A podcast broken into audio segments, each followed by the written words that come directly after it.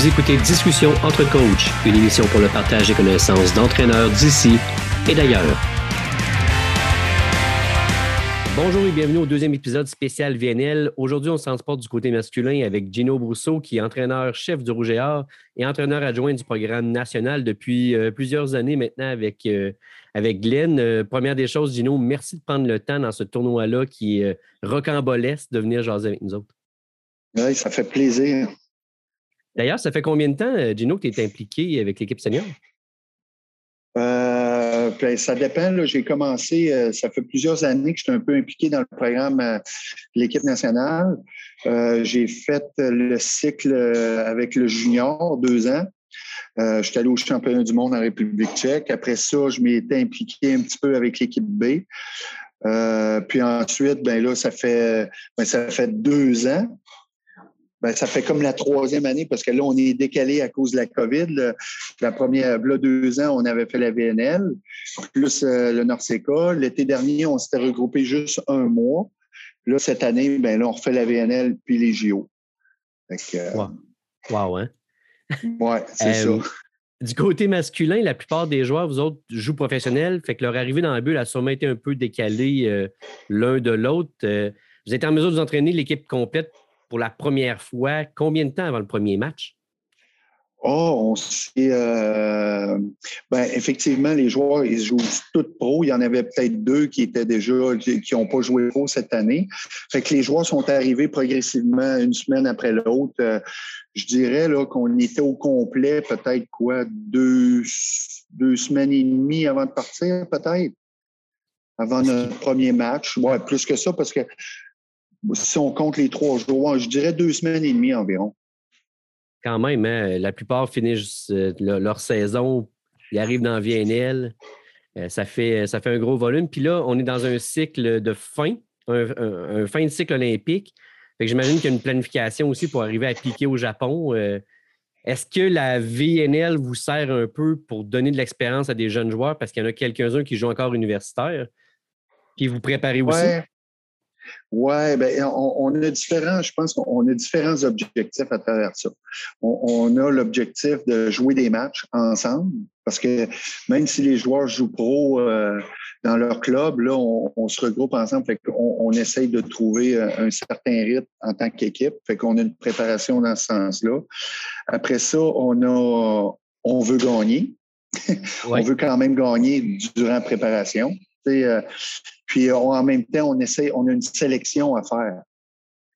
Fait que on touche à trois niveaux là. Donc, euh, parce que la VNL nous sert de, ça nous donne des données sur les joueurs, ça nous donne des données aussi sur les autres équipes. Fait que c'est un mélange de tout. Là. C'est sûr que l'objectif, là, après la VNL, on va avoir quelques jours de repos. Après ça, là, on va commencer notre préparation vraiment pour, pour Tokyo. Euh, euh, pendant pratiquement deux semaines et quelques. Puis euh, après ça, on va commencer les JO. Ça va venir vite, là, ça va vite. On pense qu'on a beaucoup de temps, mais on n'a pas tant de temps que ça. Non, surtout avec la VNL qui s'étire un peu cet été avant les, les Jeux olympiques, ça doit. Ouais. En fait, puis c'est une grosse charge pour les joueurs aussi qu'il faut euh, que vous preniez en considération. Fait c'est beaucoup de calculs pour vous autres, beaucoup de données à analyser. Oui, ouais, puis on, prépare des euh, on, prépare des plans de match, mais là, on va jouer des équipes qui, qui sont aux Olympiques aussi. Là. Là, on va chercher des datas là, à travers ça. Même si je dirais que chaque équipe présentement emmène entre 17 et 19 joueurs. Tu as le droit d'en habiller 14 par match, mais on emmène, comme nous, on est 17, mais il y a beaucoup d'équipes qui sont 19. Fait que c'est dur de faire des plans de match sur des, euh, comment je dirais, sur une équipe en particulier parce que tu sais jamais d'un match à l'autre quel line-up qu'ils vont mettre sur le terrain. Fait que c'est bizarre. Tu sais, quand on prépare notre plan de match, il faut aller chercher des datas sur les 19 joueurs pour avoir de l'information. Fait qu'on va les chercher via la World Cup, via leur ligue professionnelle, via. Bon. Puis tu auras toujours les équipes qui sont non qualifiées pour les JO. Eux, ben, ils préparent les championnats d'Europe. Fait que là, ils font jouer des jeunes, ils font, ils essayent des affaires. Fait que, tu sais, c'est un mélange, encore là, c'est un mélange de, c'est un mélange de tout. Fait faut, faut, vraiment, là, focaliser surtout, moi, je pense, tu sais, il faut, faut se focaliser sur nous en premier, au lieu que c'est sur les autres, simplement. Bien préparer l'équipe. Là, vous venez de terminer, en fait, vous avez terminé il y, a, il y a quelques jours le premier bloc contre les États-Unis, l'Argentine et le Brésil. Euh, malheureusement, une défaite 3-0 contre les États-Unis. Est-ce que tu peux nous donner un peu euh, tes impressions du match? Ben, au début, je pense que c'était notre premier match. On, a vu qu'on était un petit peu rouillé. Euh, on a fait un long voyage quand même. Là, on est parti. Quand on s'est emmené ici, on a fait, on a fait jusqu'à Toronto. On a attendu cinq heures à Toronto. On a volé jusqu'à Francfort. On a attendu un autre cinq heures. Puis rendu en, Italie, on a fait un heure et demie, deux heures de boss pour s'en venir à l'hôtel. Fait que ça, c'était deux, trois jours avant le, avant le match. Fait qu'on était un peu on n'avait pas de jambes, on va dire. Plus à travers ça, on fait, on fait la muscu. Là. Nous, on continue à préparer en, fonction de la musculation parce que nous, on veut piquer quand ça va être latent aussi. Là. Euh, on, était, on a vu qu'on était un peu rouillé. On n'était pas en game shape. Là. Puis euh, le deuxième match, ben, contre l'Argentine, ça a été, on a vu que c'était meilleur. Tu vois, on a vu au niveau des sauts, de l'explosivité des joueurs, c'était euh, c'était meilleur. C'était pas encore tout à fait ça, mais c'était meilleur. Euh, ça tombait aussi que les Argentins, ils étaient que huit ans. Ils étaient que huit parce que les sept autres, ils étaient restés en Argentine à cause de la COVID. Ils avaient attrapé le COVID, puis ils étaient encore en quarantaine. Fait que ça faisait deux matchs en deux jours, mais avec le même line-up. Sur les huit joueurs, il y avait il y a quand même deux passeurs. puis deux centraux. Fait que euh, trois attaquants, puis deux, deux right side. Fait que ça, ça les limite pas mal. Fait qu'on les a pas fait. Ils ont super bien fait, mais ils ont dépensé beaucoup d'énergie dans leur premier match contre le Brésil parce qu'il y a une grosse rivalité entre l'Argentine et le Brésil. Fait que euh, eux, sont, euh, ils se sont donnés pas mal. Puis le deuxième match, ben c'est ça. On, on, les a pris là où ce qui était, euh, je pense qu'ils étaient un peu fatigués. Puis on l'a vu là, on l'a senti. Puis ils ont essayé de jouer une stratégie qui était ils savaient qu'ils n'étaient pas capables de gagner le contre nous. Là. Fait que pour les gens qui ont vu le match, ils ont essayé de nous déconcentrer. Ils ont commencé à critiquer les, les, appels des arbitres. Ils ont commencé à nous parler à travers le filet. Ils ont, ils ont essayé une autre, une autre, stratégie. Puis le mot d'ordre a été de notre côté. On s'en occupe pas. On s'occupe pas d'eux. On focus sur continuer à faire ce qu'on a à faire. Puis euh, ça a bien été. Puis euh, ensuite, ben, le Brésil. On a joué le Brésil, on a fait, on, a eu un lent départ. Puis ensuite, on s'est mis à décoller tranquillement, puis on s'est mis après, on s'est mis à bien jouer. Même, on aurait dû gagner le quatrième set. On avait une balle de set. On ah, a fait quelques petits. Ouais, on a passé vraiment proche. Puis euh, les joueurs ont, vraiment appliqué le plan de match. Qu'est-ce, que les, les, Brésiliens faisaient. Euh, ça a passé super proche. Fait qu'on on était bien content de ça. Fait que, euh, fait que, globalement, le premier week-end, ben, c'est un, un week-end qui, qui, qui qui, qui, est jamais facile pour personne. Euh, comme j'ai dit, autant au niveau des datas, il faut faire des plans de match, mais des plans de match sur sur qui, sur quoi, comment. On... Fait que les joueurs aussi sont dans l'inconnu. Tandis que là, dans le deuxième bloc qu'on va avoir, on joue, euh, on joue l'Iran, on joue la Bulgarie, on joue l'Italie. Là, on a des datas. Ils ont déjà trois matchs de fête. Fait que là, on va prendre ce qui a été fait durant les trois, matchs. Même si c'est encore là, il y a encore beaucoup de roulements de joueurs, mais on sait, on en sait un peu plus, puis on prend de l'avance surtout. D'ailleurs, euh, là, l'Iran, Bulgarie, Italie, c'est trois styles de jeu quand même différents. Très à préparer. différents. Ouais. on, vous affrontez, en fait, j'imagine que le plan de match, là, vous le faites match par match, mais euh, vous avez déjà des idées pour le reste. Euh, comment vous préparez pour affronter l'Iran, qui a la même fiche que vous présentement dans le, dans le classement, mais, mais ça ne veut pas dire grand-chose, hein? Non, ça veut, ça veut, rien dire parce que présentement, l'Iran, ils ne jouent pas avec leur passeur principal. Marouf, le passeur Marouf, qui est probablement l'un des meilleurs passeurs au monde, c'est un des passeurs qui n'a aucune tendance. c'est, ça peut être particulier à dire. Il n'a aucune tendance. Il est vraiment dur à, lire comme passeur. Quand tu fais des plans de match, Glenn, il pourrait, il pourrait le dire. À chaque fois que lui, il scout, c'est lui qui fait cette, portion-là. il fait l'ensemble de l'œuvre, passeur, attaquant, bloc, tout ça. Mais il est, euh, il est très dur à lire. Jusqu'à présent, il n'a pas joué. Fait que c'est un jeune qui joue. Fait que le jeune, lui, il est plus, euh, il est plus facile à lire, on va dire. Il y a plus de patterns. Euh, puis encore là, leur pointu, Garouf, euh, c'est la même chose. Il a joué le premier set. Il a, joué le premier match, pardon, puis il n'a pas rejoué encore. Fait qu'est-ce qu'il va jouer, est-ce qu'il ne jouera pas? Quand c'est une équipe complète, l'Iran, c'est une très, très bonne équipe. Oh, c'est très bon comme équipe. C'est physique, c'est c'est quand même assez technique aussi.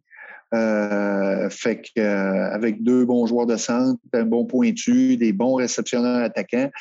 Fait que, euh, fait que là, on se prépare comme si c'était le jeune qui jouait. Fait que si c'est Marouf, ben là, on va essayer de s'ajuster en fonction de. On a le plan A, le plan B tout le temps. OK. Fait que Bulgarie, complètement un autre style. Gros, physique. exact. Moins, moins technique, je dirais moins technique. Euh, eux, c'est vraiment, ça se fie sur leur bloc. Euh, puis quand je dis physique, c'est gros. Euh, moi, je passe à côté d'eux, puis je suis quand même quelqu'un de 6 pieds 2, 6 pieds 3, là, puis j'ai pas l'air d'être grand. Fait que, fait que c'est, on lâche au service, puis on, y va au bloc. Euh, puis l'Italie, c'est là, je, là, je vais vous donner euh, comme un scoop. L'Italie, ils n'ont pas leur équipe. C'est que des jeunes. C'est les jeunes de la génération là, qui viennent de gagner 18 ans et moins, 19 ans et moins, une couple d'années. Fait que eux, c'est que des jeunes. Des bons jeunes, c'est vraiment des bons, mais euh, manque d'expérience, tout ça. Euh, tandis que l'équipe A, elle, elle s'entraîne, je ne sais pas où en Italie, eux, ils préparent les JO. Ils se cachent. C'est leur stratégie. Euh, est-ce que ça va marcher? Je ne sais pas. Mais euh, ça, c'est leur façon de faire. Fait que c'est une équipe euh, typiquement italienne, là, qui, qui, qui est pas très physique, qui est moyennement physique, je dirais, mais que, qui, ont, qui ont le, ils ont le bagage d'une ligue pro qui sont qui est incroyable. L'Italie, c'est probablement, avec la Pologne, le meilleur championnat au monde. Fait que c'est des jeunes qui jouent en plus dans le championnat. Fait que même s'ils sont euh, même s'ils sont jeunes, ils ont quand même ils vivent des situations quand même euh, comparé à d'autres jeunes, mettons, comparé à nos jeunes qui sont euh, qui sortent du réseau universitaire, eux autres, là, ils voient des ils voient des gros matchs déjà à un jeune âge. Fait que, oui, c'est une autre dynamique. Puis peut-être des fois qui sont sur l'équipe depuis euh, qui ont 15-16 ans aussi. Oui, bien c'est ça. Eux, ils ont une bonne structure. Hein. En Europe, la plupart des équipes comparativement à nous. Nous, le système, c'est nord-américain, euh, même aux États-Unis, c'est que les jeunes, ils transitent par euh, au Québec euh, collégial universitaire, en Ontario, dans l'Ouest, directement au niveau universitaire, tandis qu'ici, ils vont dans des centres, ils ont des centres d'entraînement pour jeunes, comme je pense en France, c'est le CNVB, c'est l'équipe nationale junior qui s'entraîne ensemble, qui joue en Pro B. En Pologne, ben, c'est une académie où ce que c'est tous les jeunes transitent vers là avant d'aller jouer pro. Euh, les Italiens, c'est un peu la même affaire. Tu sais, euh, fait que ça, ça, je dois dire, c'est, ça fait toute une différence. Plus, il y a aussi le bassin d'athlètes. On ne s'en cachera pas. Le, bassin d'athlètes, il fait pour beaucoup. Fait que tu as beaucoup de choix. Tu sais, en, en, Pologne, euh, ils peuvent être, je sais pas moi, 30, 40 jeunes joueurs. Fait que euh, c'est quand même impressionnant. Là. Ils en sortent, là. Ils en sortent du joueur là, de ça. Fait que euh, mais on fait avec. Nous, on a notre système, puis eux, ils ont leur système. Pour euh, l'équipe, en fait, pour notre équipe, ça va ressembler à quoi un peu le. disons qu'on parle six partants, là. Quand, quand est-ce que tu crois que la mise en place de la préparation finale pour Tokyo, tu sais que vous allez essayer d'amalgamer tout ça, euh, on va voir ça. moi, je pense que ça risque d'être vers les derniers matchs. jusqu'à présent, il faut faire attention parce que nos athlètes, nos joueurs ont eu des, comme euh, je disais plus tôt, on a des, euh, les gars jouent dans les championnats en, Europe. Quand ils reviennent, ils sont fatigués de leur saison. Puis nous, nos vétérans, le, noyau fort de, notre équipe, qui était au dernier JO, euh, ben, ils sont quand même à un certain âge. Fait qu'il faut faire attention, il faut bien les gérer. Euh, c'est pour ça que contre le Brésil, on n'a pas habillé Gord Perrin puis on n'a pas habillé euh, Graham Vigras. on les a complètement sortis de la ligne pour faire rouler l'effectif le plus possible, pour reprendre une certaine forme, une santé physique, puis une santé euh, aussi mentale. Fait que moi, je dirais que ça, on va s'en aller vers ça, vers les derniers matchs, où ce qu'on on, va roder plus des affaires. Fait qu'on vous suit contre l'Iran le 3 juin à 6 h du matin au Québec. On va se lever tôt pour vous regarder. Oui, c'est ça. la Bulgarie le 4 juin à 15 h, l'Italie le 5 juin à 15 h. Gino, merci énormément d'avoir pris le, temps de venir nous parler. En espérant pouvoir trouver peut-être le temps euh, dans les prochains blocs aussi, là, euh, de pouvoir faire une petite analyse de tout ça. C'est toujours euh, sympathique de te recevoir et d'avoir ton point de vue parce que tu es, direct dedans. Hein. Oui, on est dedans, mais ça va me faire plaisir de, refaire après le, prochain bloc. Là, si on a un petit moment, ben, on évaluera tout ça encore une fois. Là. Euh, je vais essayer de vous éclairer. Si on a des petits scopes, ben, on va essayer de vous en donner. Là. Euh, mais euh, c'est ça. Nous, on continue notre préparation, on travaille fort, puis on essaie d'avoir les meilleurs résultats possibles. Merci beaucoup, Gino. Au plaisir. fait plaisir. Salut, ciao.